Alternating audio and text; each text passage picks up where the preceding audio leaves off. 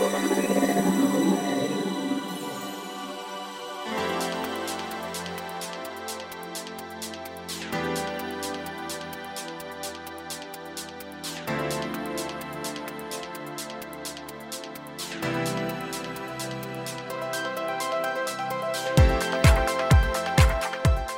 んにちはゆきです。菊間が第396回の時間がやってまいりました。早川さん今月もよろしくお願いします。よろしくお願いします。久々の気づいたら土曜日の配信ですね。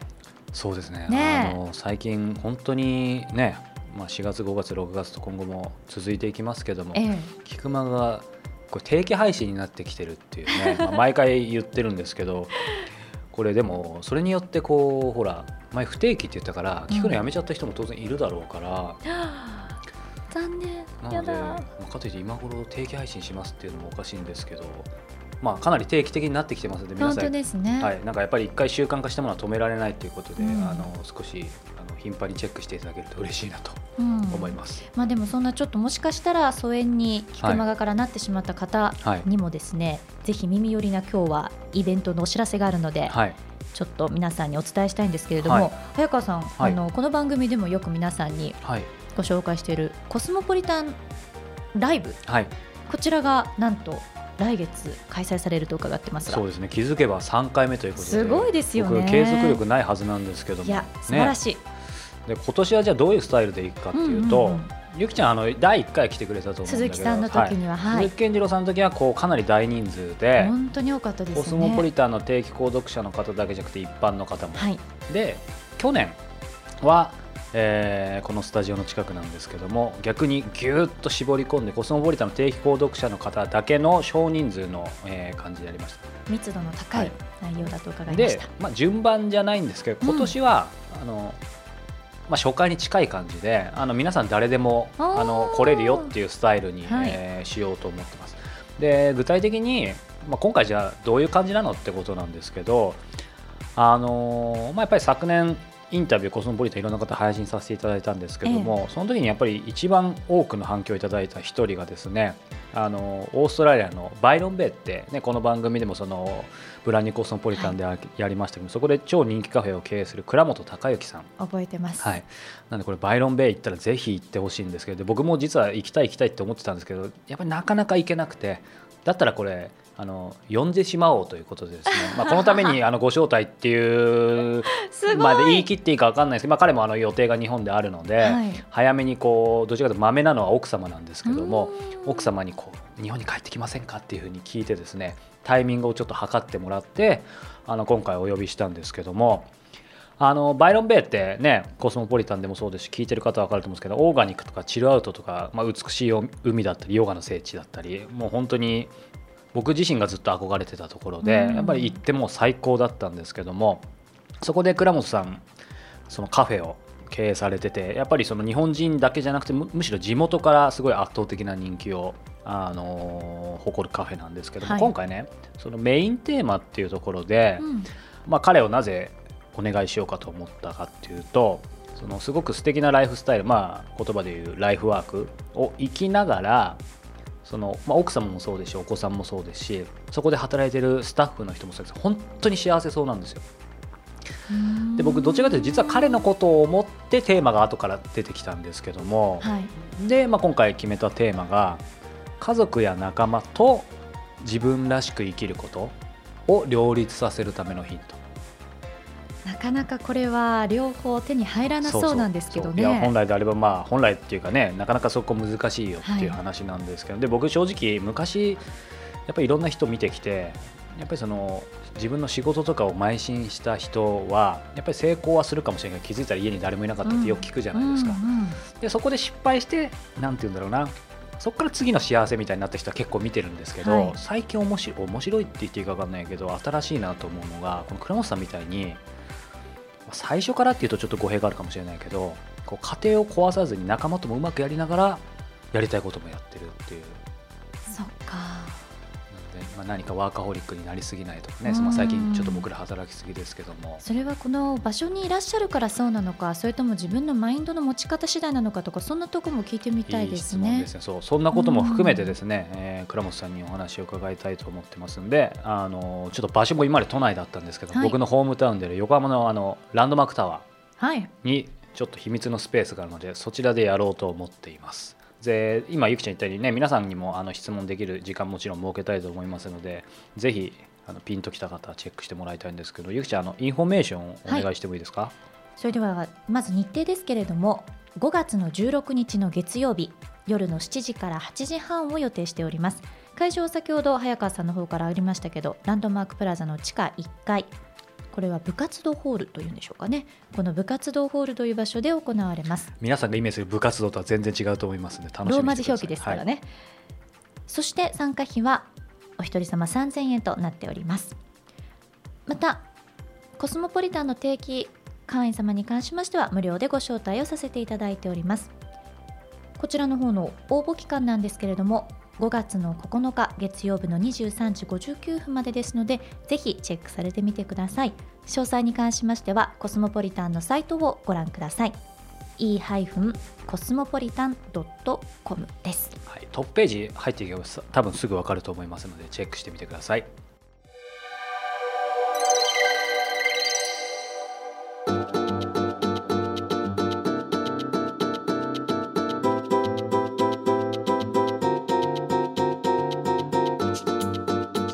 続いては今月の菊間がインタビューです。さあ今月は早川さん小説家の平野啓一郎さんにお話を伺ってきたというわけですけれどもいかがでしたでしょうか？はい実はですね、えー、これつい先ほど終えたばかりのほやほやですか？はい、なんかね最近こう最近というかほらまだ始まってなかったりとかかなり間空いたりとか。先月はそんな感じでしたからね、はい、いろいろあるんですけども平野さんはまあねほやほやなんであえて今は感想はちょっとまだ実は固まりきってないのでですねあの最初に出会いのきっかけを、はい、えー、お話しするとですね平野さんは最近こう意図的じゃないんですけどちょっとこう小説家の方のこうご縁がずっと続いててですね、えー、以前出ていただいた、えー、中村文則さん、はい、はい、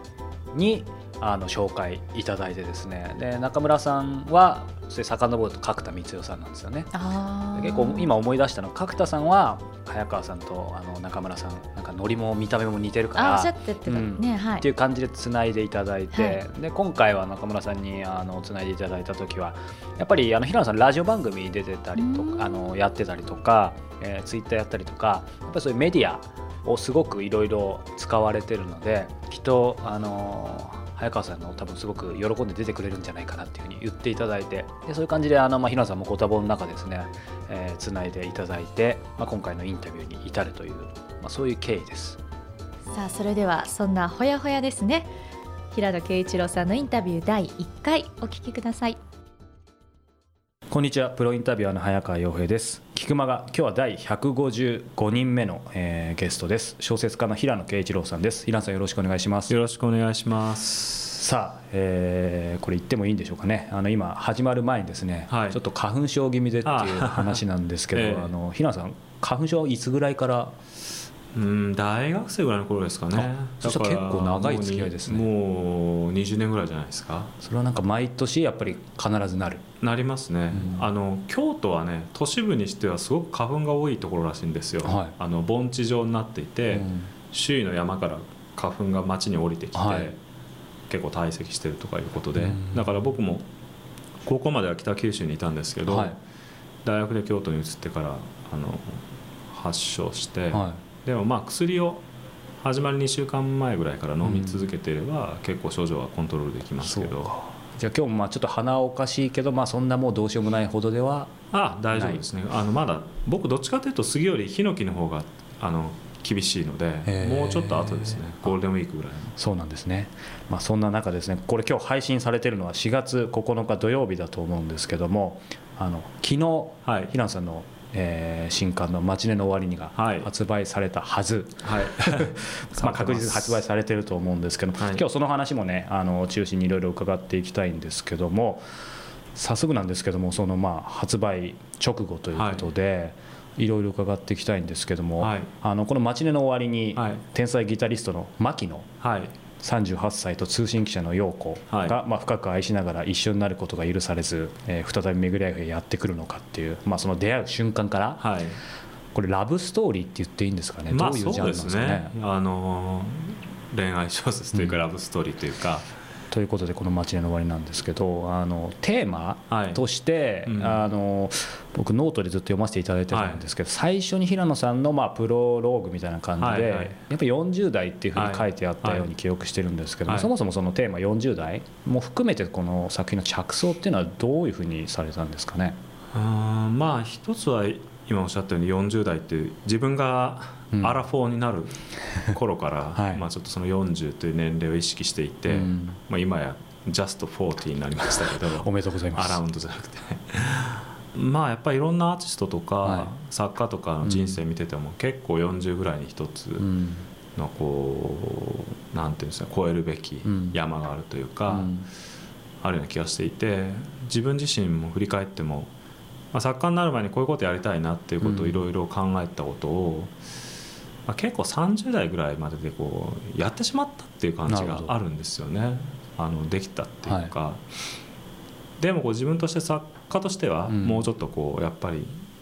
もっとこういう作家になりたいっていうんですかね、うん、ステップアップしていきたいなっていうイメージはあって、はい。うん、そういう中で、まあ、30代の頃って結構やんなきゃいけないこととか、うん、やりたいこととかが、はいあのはっきりしてるんですよね。はっきりしてる、うん。まあ、こういうことしたいっていうのは。でも40になってこうそこからさらにってなった時に、うん、ちょっとやっぱりこうぼやっとするっていうんですかね、うん、そこでなんかやっぱりいろいろ発想を変えたりとか、うん、仕事の仕方を変えたりとか、はいはい、なんかそういうことが必要だなっていうのはちょっと前から感じていて、まあ、その年齢の問題を書きたいなと思ったのが一つと、もう一方でプライベートではこれはまあ男性もそうだし女性もそうですけど、はい、まあ恋愛っていうことを考えた時に女性の場合例えば結婚して子供を作るとかいうことを考えると、やっぱ30になる時と40になる時とかなり違うと思うんですよね。はいうん、まあそういう状況の中で男女の恋愛みたいなのをちょっと書きたいなと思っていて。もともと恋愛小説ちょっと難しくなってるなと思ったんですね現代では。うん、っていうのはまあオーソドックスな恋愛小説ってやっぱりこう会いたい男女が会えないっていう、まあ、まさに今回のテーマになったような話が多いですけど、携帯電話が登場したり SNS がインターネットでこう活用されたりするようになると、例えば待ち合わせ場所で会えなかったとかっていうことがもうほぼなくなってしまったというかそうですね。その切なさはもうないですね、うん。うん、で連絡取りたいけど取れないとかいうのがなくなってきちゃって従来的な書き方だとなかなかそういう恋愛小説書けないなと思ったんですよね。うん、だけどなんかメディアがそういうふうに増えすぎたおかげで、うん、逆にこう僕たちの生活って混乱してるような追い立てられてるようなところもあってそういう中でなんかちょっと違う話としてはやっぱりこうある2人の人間が結ばれるかどうかっていうシンプルなストーリーなんだけど、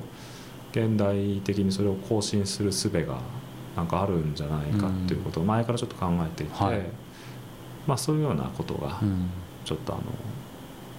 自分の中で一つになっていって、だんだん話が膨らんでいったっていうことですかね。その平野さんおっしゃってたその、まあ、理由2つってことで最初の方の話で、はい、30代である程度まあいろんなものが結構まあ実現してみたいな話ありましたけど、それは確認ですけどその小説家として以外のところですか、うん、その辺ご自身でどどういうイメージだったんだいやまあ小説家としてというかまあその書きたいと思ってたことの,、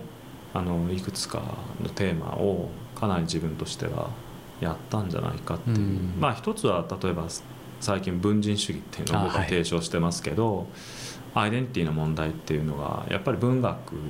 近代文学ではすごく大きなテーマだったんですよね。自分とは何かっていうようなこと。はい。でずっと文学僕だけじゃなくてその文学近代文学っていうのは考えてきたその問題に、うん、まあ、かなり自分なりのあの具体的な答えを出して、はいうん、あのその問題に関してはその発展としてはありますけどなんか一つ書き上げたなっていう感じもあるんですよね。うん、でまあその他今の世の中どうしてこういうふうになってるんだみたいな、はい疑問みたいなのは、うんまあ、30代の最初に書いた「結界」っていう小説から、はい、その後の「ドーン」とか、いくつかの作品で、まあ、はっきり言うと今今現在起こってることはもうその時にほとんど書いてるんですよね、僕は。なるほど。だからまあ正直ちょっとその先に行きたいっていうのはありましたよね。でもそれがうんやっぱり事前に思い描いてた中であの書いてきたことと、よりもちょっと今本当に今の時点でどういうふうに書くかっていうことをもう一回考え直すっていうのがあの今回だったかなっていう気がしてますね。その辺まあ先ほど40代ってご自身ももうジャストっていうことで、僕今ちょうど35なんですけどやっぱりちょっとちょっとだけ考えるんですよね。今はまああの40歳で不惑じゃないですけど、まあどんどん迷える年代がなんか昔より上がってる気がして、今も正直ちょっとこうフラフラしてて、はいはい、そろそろでもこの5年間でみたいに思ってるところがあるんですけどひなさんご自身はその30それこそ僕ぐらいの56の時に、うん、40歳の時に。えー、それは小説家としても個人としてでもいいですけど、うん、なんか40歳の平野啓一郎っていうのはある程度描けてたんですかね？そして今その通りになってるかうん。まあ35の時はそんなになんか40になってどうしようっていうのは考えてなかったんですよね。30歳になる時はすごく考えてました、はい、やっぱりあの例えば三島由紀夫が「金閣寺」っていう、まあ、代表作書いたのちょうど30歳の頃で、うん、あれ大江健三郎さんが「前金のフットボール」とか、うん、をを書いたりとかあの中上健二が「枯れ木など」を書いたりとかやっぱり早くデビューした作家が、うん、その代表作となるような作品を書いてるのが結構30歳ですよね、まあ、ちょっと前後ありますけど。だから自分もやっぱりちょっとその時にしっかりした仕事しないといけないなっていうのはかなり意識していてそれが僕の場合は「結界」っていう小説だったんですけど、はい、結界はなんかあの、まあ、今の世の中がどうしてこうなってるのかっていうとにかくこう考えに考え続けて、うん、まあ、あらゆるこう世俗的なこうじゃないかって答えを疑い続けて、はいまあ、ある種のこうニヒリズムが徹底された小説で、うん、そうするとなんか読者がもうそれはもう痛いほどに分かったけど、うん、じゃあその世の中で一体どうやって生きていったらいいのかっていうのが、うん、結構あの分からなくなったっていう、あの切実な、あの感想を結構もらったんですよね。はい、で文学もやっぱり社会問題を鋭くあの指摘するとか、うん、っていうのも一つの文学の役目だったと思うんですけど、うん、やっぱり世界観自体がもう崩壊に瀕してるみたいな文学作品を書くと、うん、やっぱりその先にどうやって生きていくべきかっていう思想みたいなところまでをちょっと何て言うんですかね落とし前をつけないと、やっぱ作家としてよくないんじゃないか、自分としてもやっぱりその先の生き方みたいなところまで書かなきゃいけないなっていう意識があって、それで、まあ、文人主義とかそういうことを考え出したんですけど、だから30代半ばはちょうどその文人主義っていうことを追求していこうと思って結構乗って 仕事をしていたところなので、まあそれが終わったらなんかこうまた考えなきゃいけないことあるだろうなっていうのは割と漠然とはしてましたけど、40になった時どうするかっていうのは30になる時ほどははっきりとはしてませんでしたね。あのそして、まあ、この40代というところで今話もいろいろお聞きしましたこの「待ち寝の終わりに」はいまあ、2人とも主人公が、まあ、アラフォーで。はい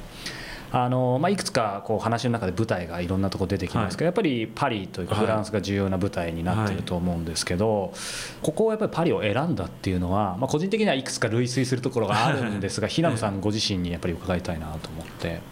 あいくつか理由はあるんですけど一つはやっぱり住んでましたし、まあ、1年だけでしたけど、まあ、住んでた期間だけじゃなくて前後も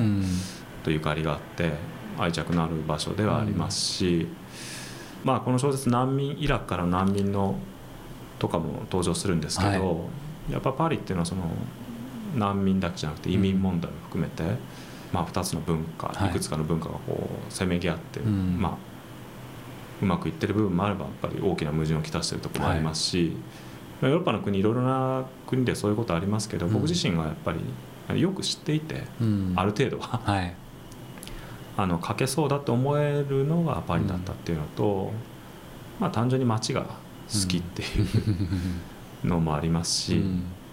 あとこの小説の、まあ、ヒロインは、はい、あのある通信社にあの勤務してるジャーナリストっていう設定なんですけどあのイラク戦争があのちょっと関わってくるんですよね、うん、この小説って。で世界各国のメディアがいろいろ取材するんですけどフランスの通信社っていうのはかなりあのなんていうかな。今でもバグダッドに常駐で、あの記者がいるっていうぐらい、うん、あの果敢なんですよね。それは実際の世界で。実際の世界で、うん、日本の新聞社とかテレビ局なんて、まあ、誰も今バグダッドなんかいませんから、まあ、そういう意味で、あの主人公はジャーナリストだったからフランスの通信社で働いてるっていう設定にちょっとしたかったっていうのもありますよね、ちょっとその後は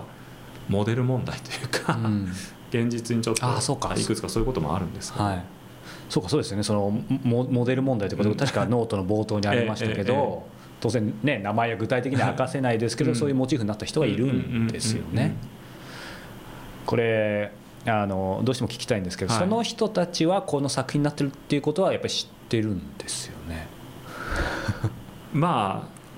ちょっとなんて言っていいかわからないですけどね。あのそのちょっと僕の質問の仕方があれだったんですただあのやっぱり冒頭に書いてあったんで。知ってるのかなってまあでも一応やっぱりフィクションですよ そうは言いつつみたいな、うん、でもそうそうその「街の終わり」に限らず、うん、ケースバイケースだと思うんですけど、うん、その誰誰か当然主役登場人物いる中で、うん。やっぱりなんか部分部分でもうこの人みたいな人がいる時とそうじゃない時とかってあるんですか、つまり実際の。その辺ってやっぱケースバイケースなんですか？結構実はいるのか？うんまあトータルである人がモデルになってるっていうケースもあれば、うん、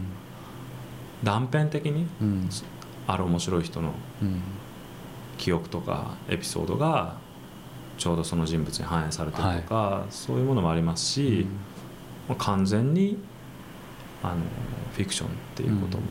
ありますし。うん一つの作品のそれぞれの登場人物によってもちょっと違いますよね、はい、でもそれこそねよくやっぱり読者はどうしても想像しちゃいますけどこの牧野と、はい、なんか平野さんがこうあったらなんとなく重なっちゃうみたいなのとかあとやっぱり僕なんかのインタビューで見た気がする平野さんその詩小説はまあ書かないというか感じなんですけどそのどっからどこまで詩小説っていうかっていう定義もあると思うんですけどやっぱりその。うんね、私小説とは言わないでしょうけど、うん、さっきの自分がパリに行ってたからパリのことやっぱ書きたい、うん、ちょっと書けるみたいな、そういう何らかの自分の経験とかその時の感情とか、うん、そういうのはやっぱり影響はされる？まあやっぱりそうですね。でも一つのそれはなんか自分が小説書く上でのある条件というか、限界というか、はい、ある意味では。南極を舞台にしたね、はい、小説書けるかって言われれば、まあ書けないことないと思いますけど、うん、そのためにかなりまた、うん、あの長いリサーチが必要になるとかい。う中で、自分としては例えばフランスだとまだちょっと書きやすいとか、うん、取材するにしても知り合いがいるとか、はい、そういうことはありますよね。でそこにいろいろなんか自分が経験したことの反映っていうのは多少あるかもしれないけど、ただやっぱり読者って主人公と作者をすごく同一視するんですよね。どうしても。だけど例えば結界の主人公と今回の小説の主人公ってやっぱりちょっとやっぱタイプが違いますし、必ずしもそうでもないんですよね。はいどうしても僕も空白を満たしなさいとかも読ませていただいてますけど今回の牧野なんかねこう そのアーティストで、まあ、小説家ってちょっと重ねちゃうんですけど、まあまあそれは僕の個人的な感想ですけど。まあでも自分の小説の登場人物だから変な言い方ですけど、まあ自分が共彼に共感しながら書いてるっていうところはありますよね。あそれはやっぱりどの作品でもあるんですか？いや必ずしもそうでもないですね。例えば「顔のないが与えたち」っていう小説があって、それはネットに自分たちの裸をの写真をずっとこう投稿し続けてる男女の話ですけど、まあ、それはもうなんかものすごく屈折したいやらしい中年男が主人公で、まあ、主人公というか、まあ、女性が主人公だけど男の方も結構重要な役割で、はい、まああるところでやっぱ彼らがすごくこう分かると思って書いてるところありますけどね、うん、でもなんか自分の気質としてすごく共感する、うん、全体的にずっと共感してるって感じでもなくって、うん、ちょっとやっぱ距離を置きながら書いてるところもありますし、作品にもよりますよね。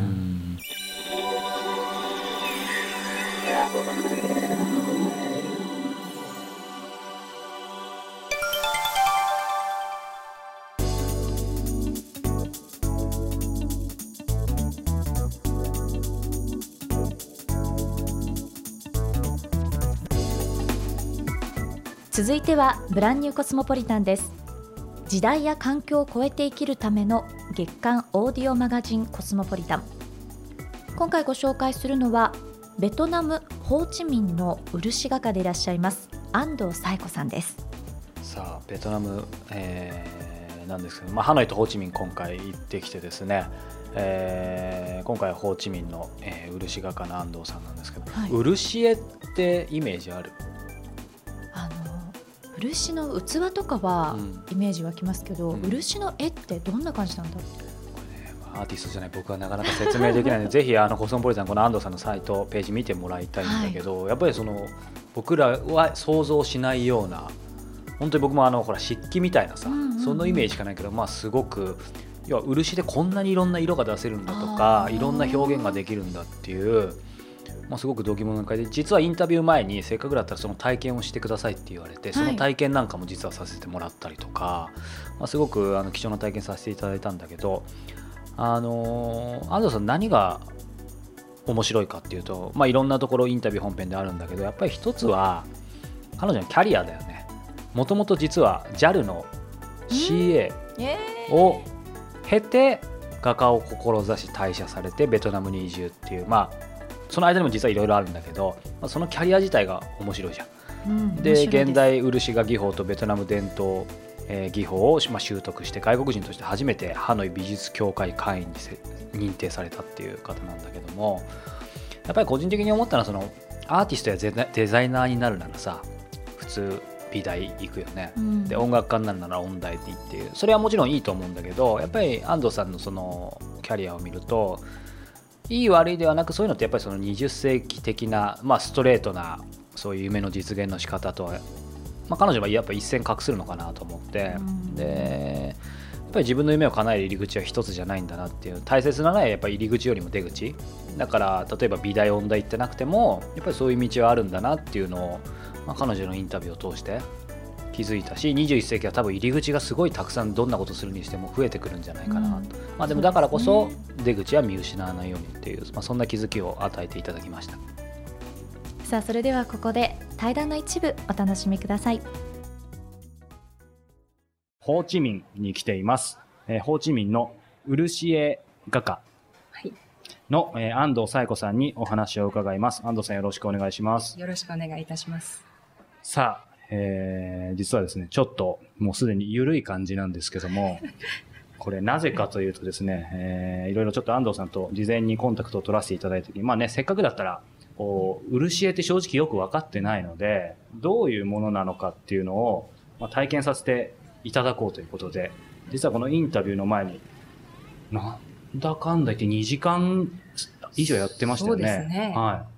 漆絵を体験させていただいた、漆絵を体験って言っていいんですかね？あれは漆絵の厳密はどの工程？一番最後の工程ですね。あの、漆絵というか、漆画というか、はい、あの、ベトナム特有のものなので、日本語にするとちょっと、あの、いくらでも言いようがあるんですけど、はい、私は漆画と呼んでるんですけれども、うん、あの、要はこう、一層目にちょっと仕掛けをしておいて、どんどんこう重ねていって、最終的にこう研ぎ出すことで、はい、あの、地層のようにいろんなこう質感とか絵柄が現れてくるっていう、そういうことなんですね、基本的に。で、体験するっていうと、その一つ一つを重ねていくとなると1ヶ月ぐらい、こっちに滞在していただかないといけないので、でね、で、ちょっとあの、知恵を絞って、ちょっと以前からワークショップなんかでやってることなんですけど、あの、もう事前に書いておいた、こう、層を重ねて書き上がった作品を研いでいただくって、研いで磨いていただくっていうことをやっていただきました。さすがこれ映像じゃない、音声なりよく説明していただいて、はい、なんとなく多分皆さん分かったと思うんですけど。といいですけど、はい。なんでやっぱりここにいるのかってことですよ ね。つまり話すと長いと思うんですけど、長くて結構なので、えー、まあやっぱここに至るまでの経緯。経緯。はい。はい。あのうん、ベトナムに来たのも、その漆を始めたのも、実は偶然なんですね。偶然。もともとその、あの、大学で、えー、日本のこう文化とか芸術がこう勉強したくて勉強してまして、で、哲学科で勉強してたんで哲学なんかをやっていて、全然芸術とは関係ないところだったんですけど、はい、昔からまあそのものづくりが好きで、うんで、いたんですが、その、卒業とともに外国にその美術の勉強で留学したいと思ったんですけど、はい、あの、やっぱりお金がないとできないということで、うん、実は、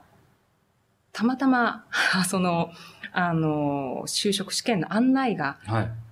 航空会社から来ていて、はい、それで、たまたま。たまたま、いや、そういうふうに思い始めた時にそれが届いていて、で、出したら当然なんですけど、返事が返ってきたので、はいあの、オフィスワークじゃなければ私もできるかもしれないっていうことで、試験を受けたところ受かりまして、それで、あの、客室乗務員、2年半やったんです。で、いろいろ美術館に行ったりとか、その現地のその文化に触れたりとか、あの、あと、まあ、お金を貯めるっていうのが第一の目的だったんですけれど、それで、あの、まあ、短期だったんですけれども、充実した、した、その、そうですね、あの、生活を送って、うん、で、で、まあ、その2年半、まあ、3年弱でもう、もうそろそろ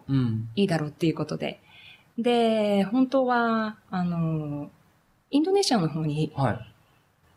こう、アーティストの友達がいて、ええ、そこに行こうかなと思ってたんですけれども、あの、バンコク経由で行くつもりが、バンコクに行ったら、その、ベトナムに行くビザと、エアチケットが簡単に手に入るということで、ちょっと行ってみようかっていうことで、1ヶ月のビザを取って、で、行ったのがベトナムに来たきっかけなんです。なので、その、もともとルシオがあるっていうことを知っていて、とか、もともとベトナムが大好きで、で、来たんだと思われる方も多いんですけど、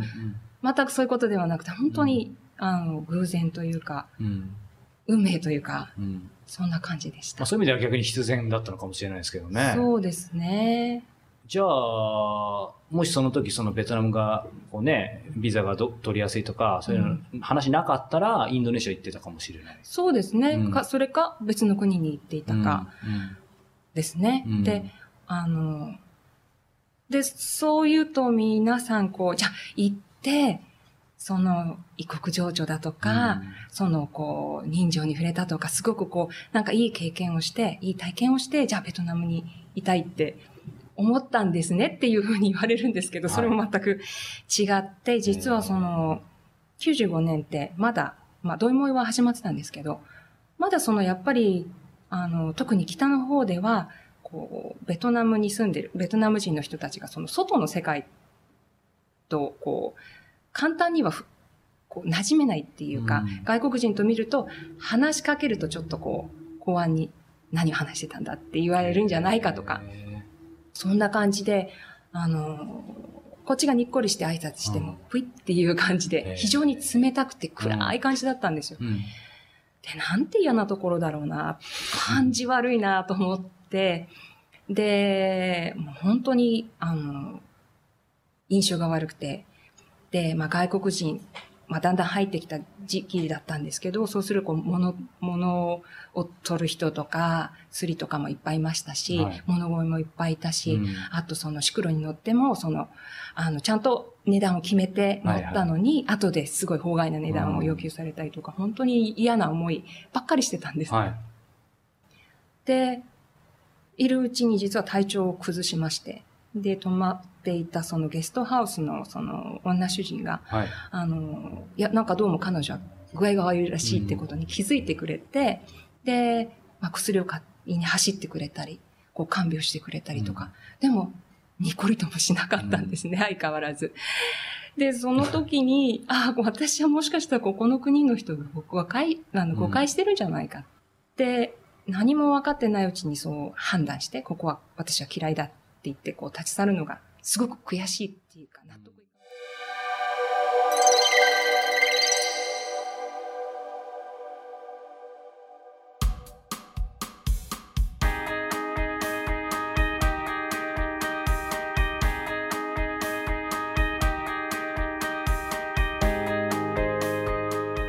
さあそれではエンディングのお時間です。この番組ではリスナーの皆様から早川さんへの質問を募集しております。キクマガのサイト入っていただきましてコンタクトのバナーをクリックしてください。そちらに質問番組へのご意見ご感想のリンクがありますのでそちらからどしどし早川さんへの質問をお寄せいただければと思います。質問採用させていただいた方には Amazon のギフト券500円分をプレゼントさせていただいております。ちょっと今見てない間になんかお口がもごもごしてませんでした？えそこを触れるんですか？前からちょっと体外してたんでちょっとお腹空いたんですいません。あの今日はピュレ組じゃないんですけども、はい、ちょっと雑穀系のちょっと空腹しのぎで、はい、あのそういえば早川さんちらっと伺ったところによると最近なんだか新しいセッション試みを始められたと伺ってるんですけど